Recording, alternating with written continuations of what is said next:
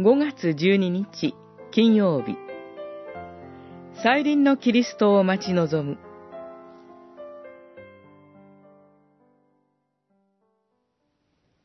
被造物だけでなく霊の発報をいただいている私たちも神の子とされること、つまり体のあがなわれることを心の中でうめきながら待ち望んでいます。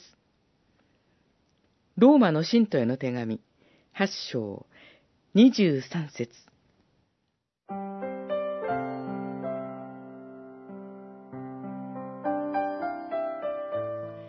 ハイデルベルク、問52では、再臨のキリストによる慰めが教えられています。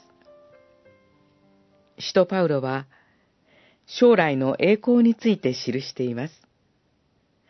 現在、キリストと共に苦しむことが、将来キリストが再臨された時に、その栄光に入れられる希望となると。今、教会は、秘蔵世界と共に、罪ゆえに、虚無に服している面があります。迫害と、苦難に伴う悲しみは避けられません。しかし、希望があります。十字架のキリストは復活され、昇天されましたが、再び来ると約束してくださいました。その時に私たちの救いが成就します。秘蔵世界が再創造を願い、うめいているように、神の子である私たちも、この体が完全にあがなわれる日をうめき、待ち望んでいます。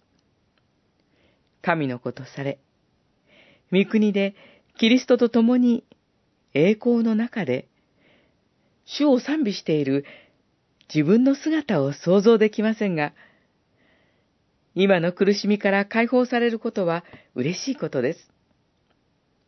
キリスト者といえども、この世では罪人であり、罪を犯すことは必然であるというこの世の惨めさから解放されるのです。